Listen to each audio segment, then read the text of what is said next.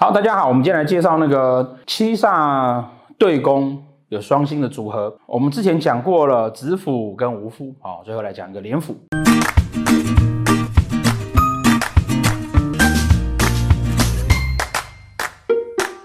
本命夫妻宫做七煞，然后对面呢，如果是连府呢，这一柱哈，它会是一个什么样子的表现？我七煞在本命夫妻宫，好，对宫官禄宫是我的感情世界。好，感情的内心，跟你展现出来给人家看的样子，这边呢会刚好啊是廉贞天府。好，那廉贞呢，好，它会化禄跟化忌。我们上次讲说五府的那一组哈，算是啊在感情上面哈相对来讲稳定的。事实上哈，七煞这颗星啊，好，你就看你如果是翻古书，它会告诉你啊，哦，七煞破军逢二宫，哦，男的浪荡，女的淫荡，嘿。大概就是这个意思啦。好，那二宫的意思是说，一个在命宫，一个在身宫。那常也会有人问到说啊，这么可怕哦？那是不是七煞在夫妻宫的人啊，也会这样乱七八糟来？哈，嗯，这边哈，我必须要跟大家讲一件事情哈，因为刚好最近有网友问我说啊，那个有某电视上的老师讲说，那个七煞如果在夫妻宫哈，那个会什么打老婆啦，会家暴啦，哈，然后会淫乱呐，哈，反正男的打老婆，女的淫乱嘛。好，然后那个一生感情都不好，实际上就不太是这个样子。好，那这边我们要解释一下是为什么。嗯，古书上面讲的哈，逢二宫，那个二宫指的是命宫跟身宫。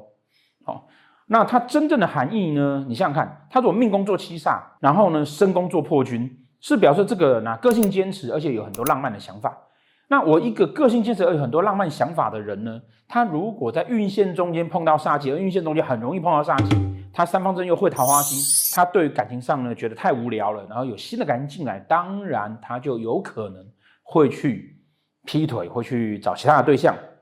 好，可是不是一定是这个样子呢？实际上，他就像我们那个另外两位老师在拍那个格局的那些影片，跟大家讲的，很多书上讲的事情，哈，它其实必须要有很多很多很多的背后的条件。没有这些条件，其实那个东西事实上是不算数的。古书上很多事情啊，大家可以把它当成是那个报纸上面的标题，哦，那大家也就知道嘛。那个报上的标题啊，很多都是看起来很惊人，实际一看没什么。古书上的很多文句其实也是这个样子。更重要的是呢，他这句话讲的哈是命宫。那如果他在夫妻宫呢？他在夫妻宫，他会有受到命宫星曜的控制。再来，我这个人我只有对感情是如此。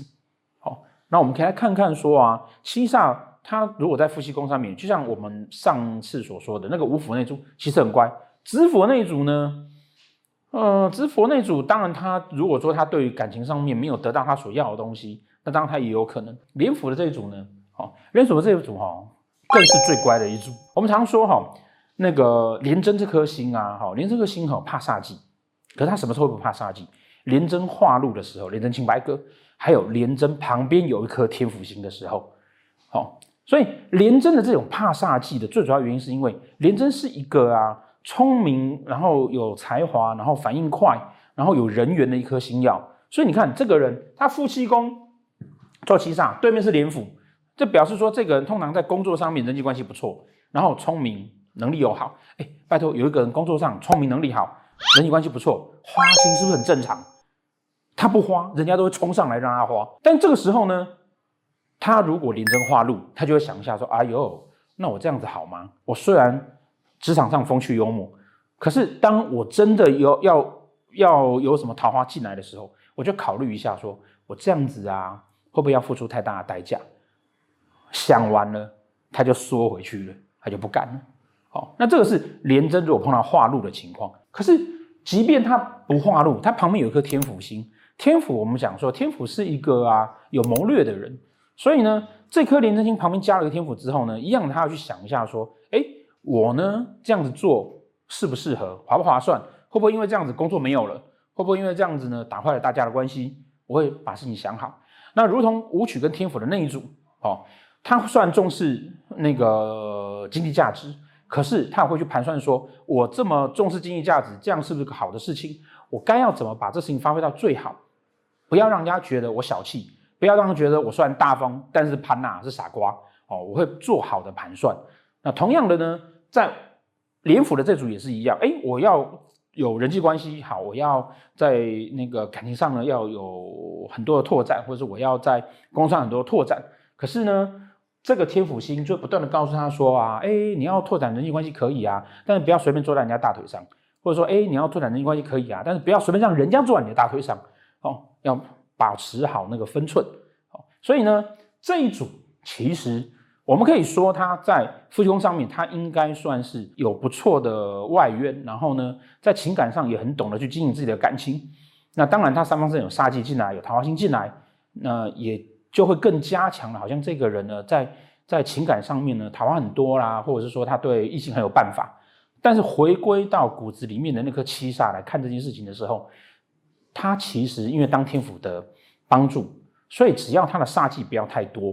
哦，所以不要太多，大家就知道说不要超过三颗以上。好，那它其实算是一颗稳一个稳定的组合，好，一个稳定的组合。也就是说，如果说你老公这个组合，就是他就算是在公司有很多女同事喜欢他，他也会把持好他自己。好，这个是七煞对宫是连辅哈基本的概念。但是呢，这一组的人呢，呃，因为那个廉贞性的关系，还相对于紫薇跟相对于武曲，他会也会在呃感情的市场上面呢，会让人家。觉得相对来讲，哈是比较没有那么死板，然后也是比较有趣的，然后也是比较呃懂得去经营感情的。好，那这个时候呢，我们来看，如果廉贞化禄呢，好，那我们刚刚讲说廉贞化禄的时候叫廉贞清白格，好，那有天府管的这个廉贞就已经很乖了，再加上车化禄，非常的乖，好，非常的乖。可是它它毕竟是在夫妻宫的对宫产生了一个禄，好，所以呢。这样子的人呢、啊，他通常啊，懂得去经营自己的感情，也懂得去经营自己的人脉，然后也懂得去对待异性，哦，然后也懂得去去做很多做好很多事情，然后也不会让你觉得无趣。但是呢，他会把持好自己的分寸，哦，就看起来好像讨很多，可是实际上他会把持好自己的分寸。如果化忌呢？如果化忌呢？好，我们讲说廉贞怕化忌，化忌就不廉不贞了嘛，对不对？如果化忌哈。